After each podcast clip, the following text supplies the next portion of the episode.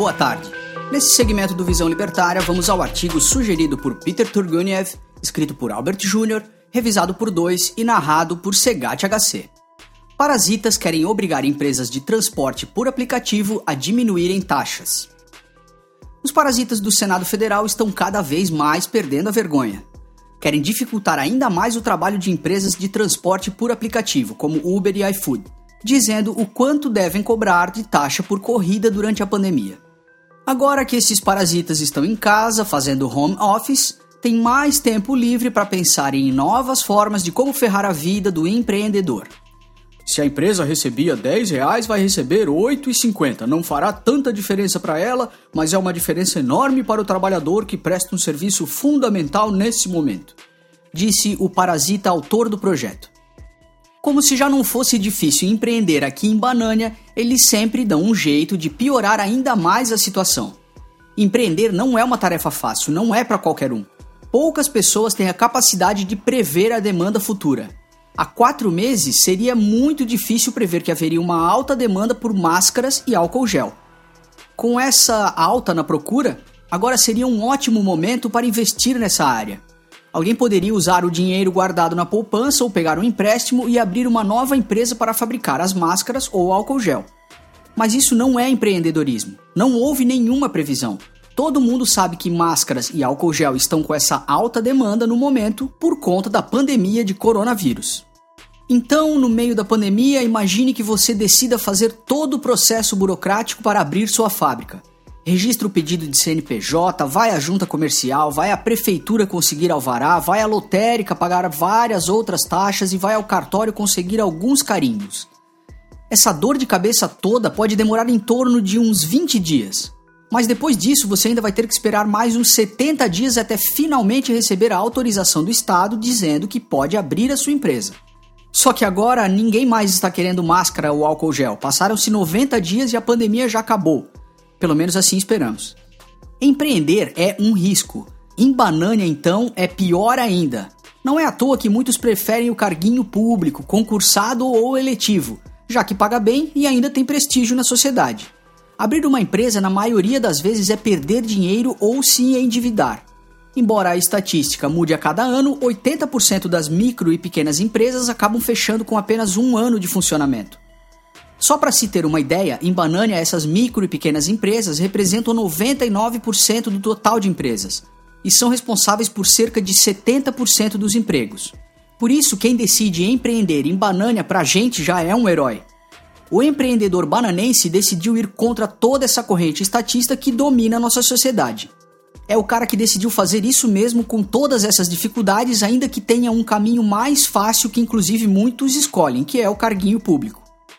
Com esse lockdown autoritário, o Estado impediu muitos negócios de atenderem ao público no espaço físico que possuem e quem não perdeu o emprego está trabalhando dentro de casa. Por causa disso, houve um boom nos pedidos de delivery.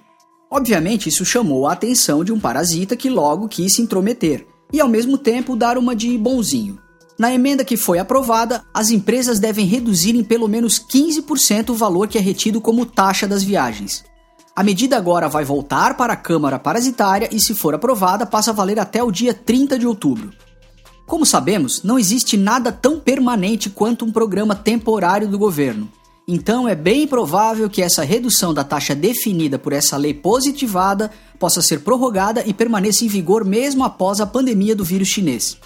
Vão usar qualquer termo idiota como desculpa, tipo uberização do emprego ou nenhum direito a menos.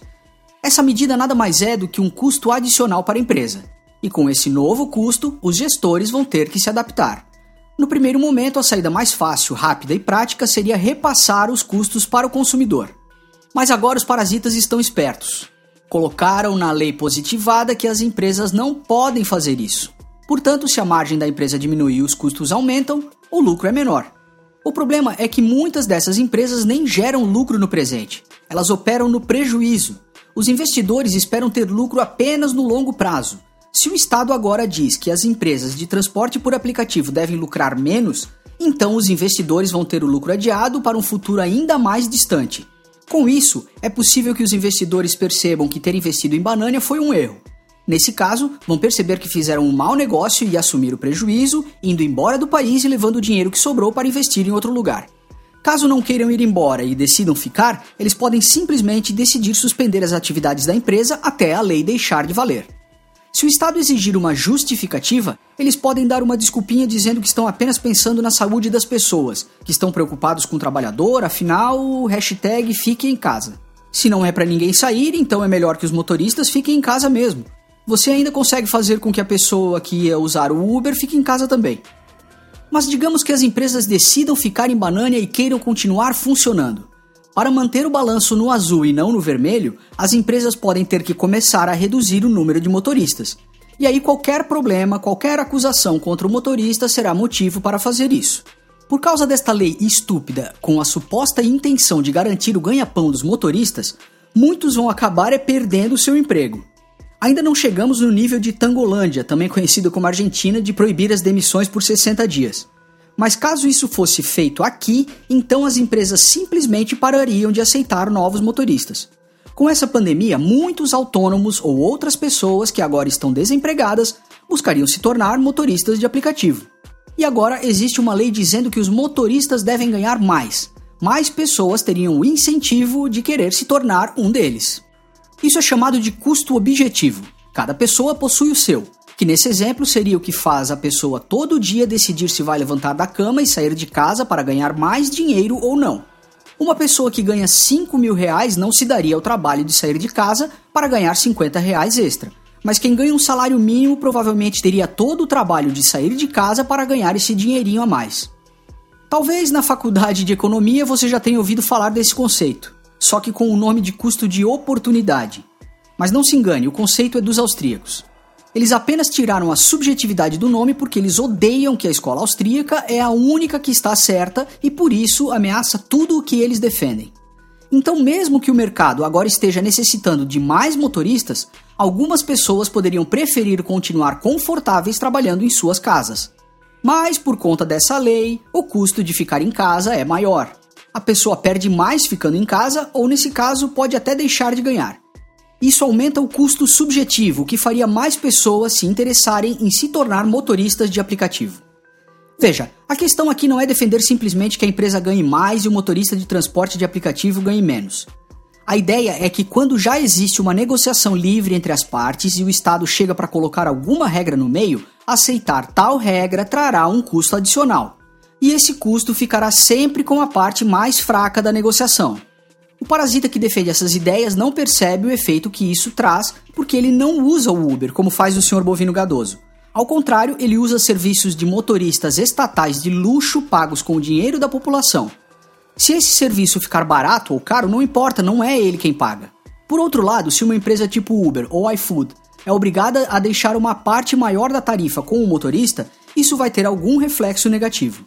Pode ser uma barreira de entrada maior para motoristas ou até mesmo tarifas mais altas para consumidores, mesmo que o projeto de rabisco proíba. Pode até ser que a empresa canse e desista do país, como fez a própria Uber ao sair da Colômbia por causa do Estado colombiano. No final de tudo, a conta vai chegar para alguém. Não existe almoço grátis, alguém sempre paga. Obrigado pela audiência. Se você gostou do vídeo, clique em curtir e compartilhe em suas mídias sociais. Se inscreva no canal e clique no sininho para ser avisado de novos vídeos. Até a próxima!